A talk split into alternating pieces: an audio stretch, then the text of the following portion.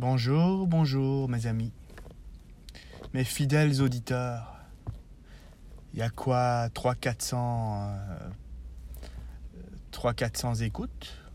Donc on peut supposer 3 ou 400 euh, ou 200 à peu près auditeurs. S'il y a 3 ou 4 potes balado. On dit pas podcast, balado. Euh,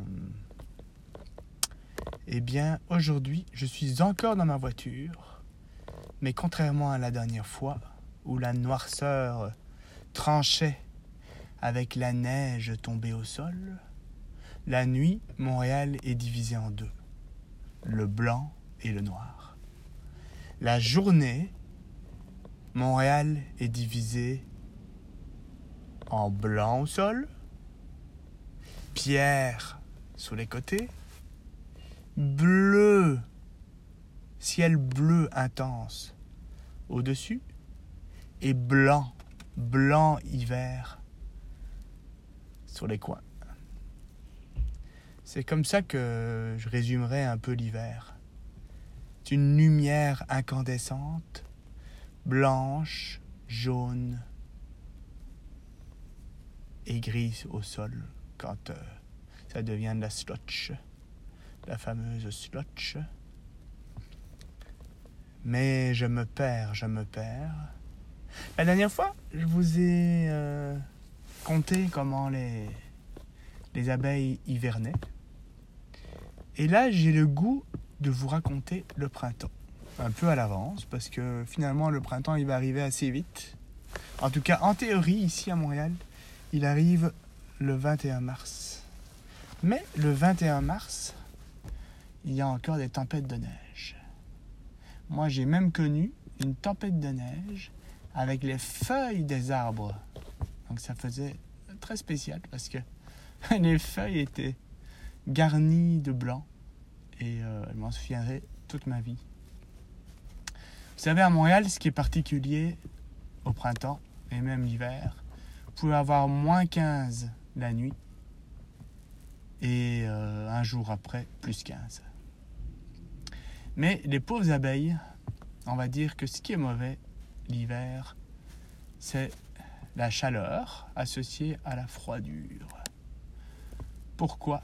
Ben Pourquoi? Parce que les pauvres abeilles, plus la température est régulière et mieux, euh, la régulation de la, de la température euh, vous vous souvenez, hein, on avait parlé que les abeilles se chauffaient en faisant vibrer leurs muscles.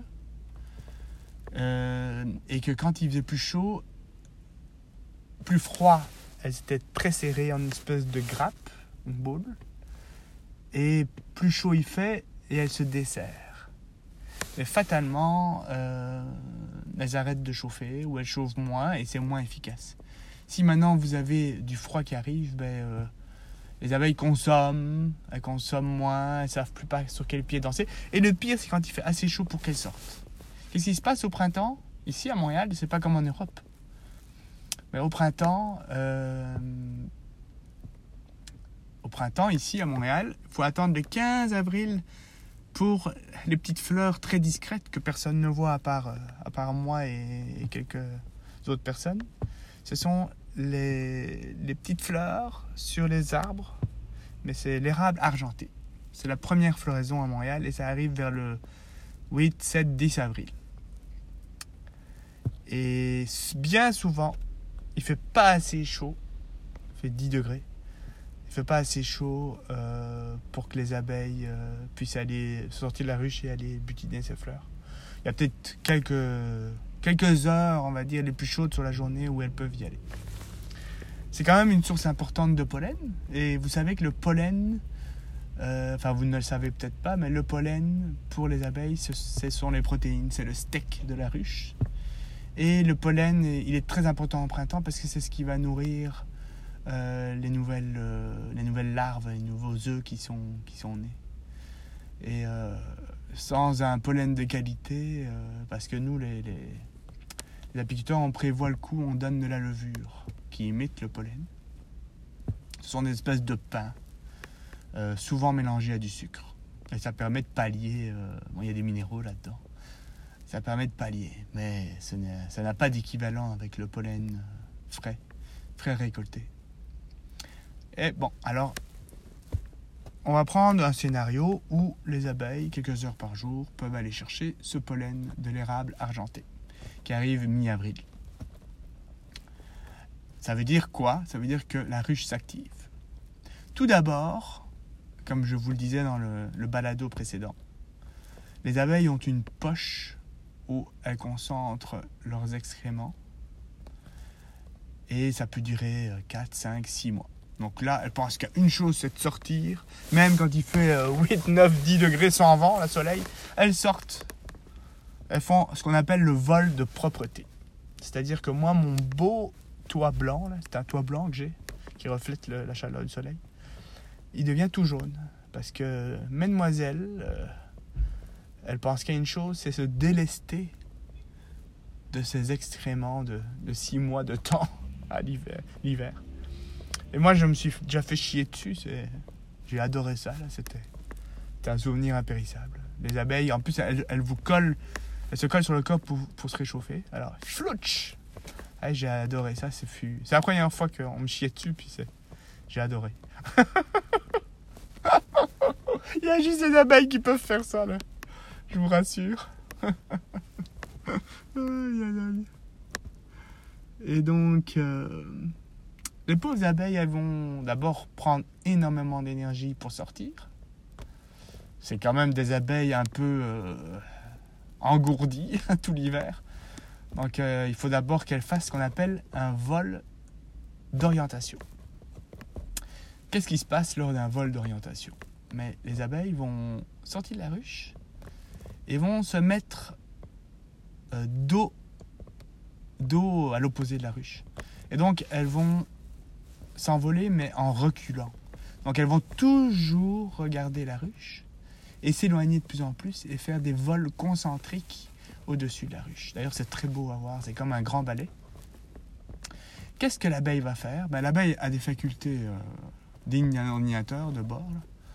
Elles vont, euh, elles vont dire Ah, une cheminée, un toit, un toit rouge, un toit blanc, un toit noir, un érable. Elles vont tout cartographier. Elles vont cartographier en plus de ça leur source de pollen, c'est-à-dire cet érable argenté qui peut être à 200, 300, 400 mètres de la ruche. Elles vont en plus de ça revenir à la ruche faire ce qu'on appelle la danse des abeilles. Qu'est-ce que c'est la danse des abeilles? Et là, il y a du stock aujourd'hui, la théorie, et encore, c'est juste les bases. c'est pour ça que je vous dis, des balados, il y en a avoir 150. Mais rassurez-vous, je les publierai pas tous en même temps. Et euh, surtout, parfois, je me répéterai, ce qui fait que vous allez devenir euh, des pros des abeilles d'ici six mois. Là. En plus, l'hiver, c'est parfait. On n'est plus dans cette espèce de de, de, de, comment est-ce que je dirais ça, dans cette espèce d'urgence que le climat euh, amène dans les interventions dans les ruches. On est trop dedans pour pouvoir en parler comme maintenant de façon, de façon, euh, de façon, on va dire, éclairée. La danse des abeilles, qu'est-ce que c'est? Eh bien, il y a une convention entre les abeilles. Ça déjà, J'imagine que c'est inscrit génétiquement. Mais la convention, c'est que quand elles sont dans la ruche, le nord est à la verticale. Donc les abeilles vont s'orienter par rapport au soleil, ou par la lumière du soleil, parce qu'il y a parfois des nuages, évidemment. Et euh, elles vont enregistrer, et à 3 degrés près, elles vont enregistrer l'angle du soleil et du point intéressant qu'elles veulent partager avec leurs consoeurs. Et elles vont faire reproduire sur le cadre de la ruche, ça c'est dans le noir, hein. donc les abeilles sont là avec leur... Finalement, le, nombre est limité et les abeilles, elles lisent via leurs antennes. Donc elles, elles, euh, décryptent l'angle en degrés que l'abeille va faire et cette abeille va faire des 8, des 8 répétitifs. et euh, va reproduire l'angle. Et hum, la longueur de ces 8 déterminera le nombre de mètres. Et euh, ce qui est génial, c'est que une fois que l'abeille, en plus, ce qui est super, c'est que l'abeille va donc, mettons, enregistrer 33 degrés par rapport au soleil, mais elle corrige la position du soleil en fonction de l'heure de la journée. Parce qu'évidemment, euh, si euh, l'abeille donne 33 degrés deux heures après, ben, il faut que ce soit corrigé. Mettons que ce sera 45 degrés, ça deviendra 45 degrés.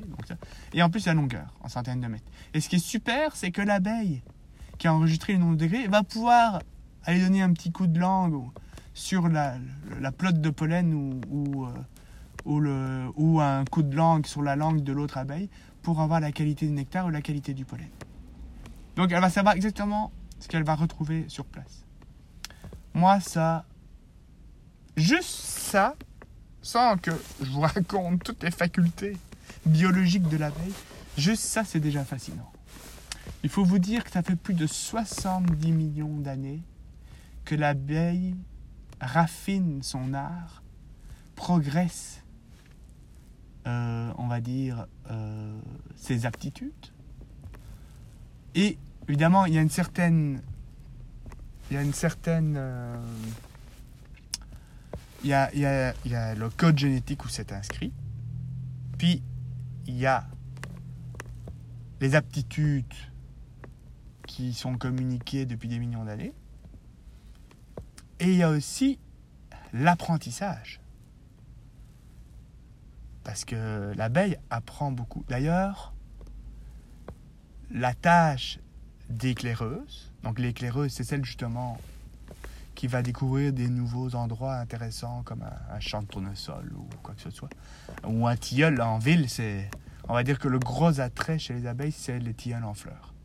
Fin juin, les tilleuls fleurissent.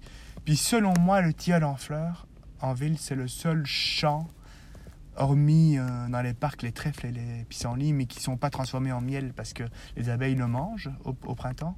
Alors que rendu fin juin, les abeilles, les abeilles pensent à stocker pour l'hiver. Et donc moi, je vous dirais un tilleul en fleurs, là, pour autant qu'il fasse pas trop chaud et trop sec, c'est vraiment le, le Klondike pour l'abeille. C'est la, la réserve, c'est le, le- c'est la clé en fait de leur survie. Je vais le dire, je vais le dire comme ça. Donc le printemps, c'est crucial pour les abeilles. Il faut avoir du pollen, du nectar pour faire la colonie. Il faut vous dire qu'il y a à peu près, euh, je sais pas moi, euh, un cinquième ou un quart ou même peut-être un tiers de la, des, abeilles d'hiver qui, sont mortes. Puis qu'est-ce qui se passe au printemps? C'est que les vieilles abeilles qui sont nées en octobre de l'année d'avant, elles vont, avant de terminer leur vie, devenir ces fameuses butineuses dont je vous parle, qui vont passer le relais, qui vont donner le pollen à ces nouvelles larves que la reine va pondre. La reine qui est restée au chaud, au centre de la grappe tout l'hiver. Ben, ces abeilles-là vont, vont apporter nectar et pollen. Et 40 jours après, la première génération va, même un peu avant, va, va butiner. Donc, on est mi-avril, laissez 40 jours pour refaire une nouvelle génération. Ces abeilles-là vont pouvoir partir l'âme en paix et, euh, se dire, ben voilà, j'ai- accompli. Qu'est-ce que j'ai fait finalement? Depuis ma naissance, je suis pas sorti ou quasiment jamais sorti l'automne. J'ai chauffé consciencieusement la ruche tout l'hiver. Ça peut être six mois au Québec avant de sortir. Puis j'ai été butiné et j'ai été euh, et j'ai partagé mes mes trouvailles dans la ruche pour la nouvelle génération. Mi-avril plus 40 jours, on se retrouve euh, vers le 20 mai. Qu'est-ce qui se passe le 20 mai au Québec? Ben, C'est l'explosion. hein. Le 20 mai, fin mai, là, c'est l'explosion. Tout sort. Et euh, c'est là que cette génération-là, la nouvelle génération, va, ça va encore être un moment crucial. Parce que il faut savoir que la reine s'ajuste toujours en fonction de, la nourriture qui rentre. Qu'est-ce qui se passe? Ça aussi, c'est passionnant. Euh, la reine, elle s'ajuste en fonction d'une molécule qui est euh, produite par les larves dans les alvéoles. C'est-à-dire que plus il y a de larves, plus il y a cette, cette euh, on va dire, ce phéromone qui est produit. Et plus les abeilles, la ruche pond, et plus les butineuses s'activent parce qu'elles savent qu'il faut produire plus de nourriture. Ça veut dire qu'elles ne vont pas être au chômage, les butineuses. Et, c'est exponentiel. Normalement, plus il y a de, de, larves d'abeilles qui naissent, ben, plus il y aura d'abeilles qui vont construire, nettoyer, bâtir dans la ruche, et plus il y a de butineuses qui vont travailler. Donc voilà, ça c'est le printemps. Et le prochain balado, je pense que je vais vous raconter les différentes tâches de l'ouvrière dans la ruche. Euh, ça aussi, c'est assez passionnant. Et la façon dont elles peuvent changer de tâche euh, selon les besoins de la ruche. Et il faut savoir aussi que ces différentes tâches sont liées à des glandes qui vont se réveiller ou s'éteindre selon les tâches qu'on leur demande. Alors, vous me direz, l'abeille, c'est un sujet sans fin. Alors, j'espère que votre écoute sera renouvelée sans fin avec mes balados. C'était le quatrième balado de Martin Delamine. Je vous remercie. Et si vous ne me connaissez pas, je, ben, vous invite à aller dans mon groupe Facebook Apiculteur du Québec, 3000 euh, en date de l'hiver 2021. Euh, 3000 3000 membres. J'en reviens toujours pas. Alors, je vous souhaite une très bonne journée ou nuit et nous nous écoutons, car je vous écoute, nous nous écoutons l'un l'autre très bientôt. Au revoir, merci.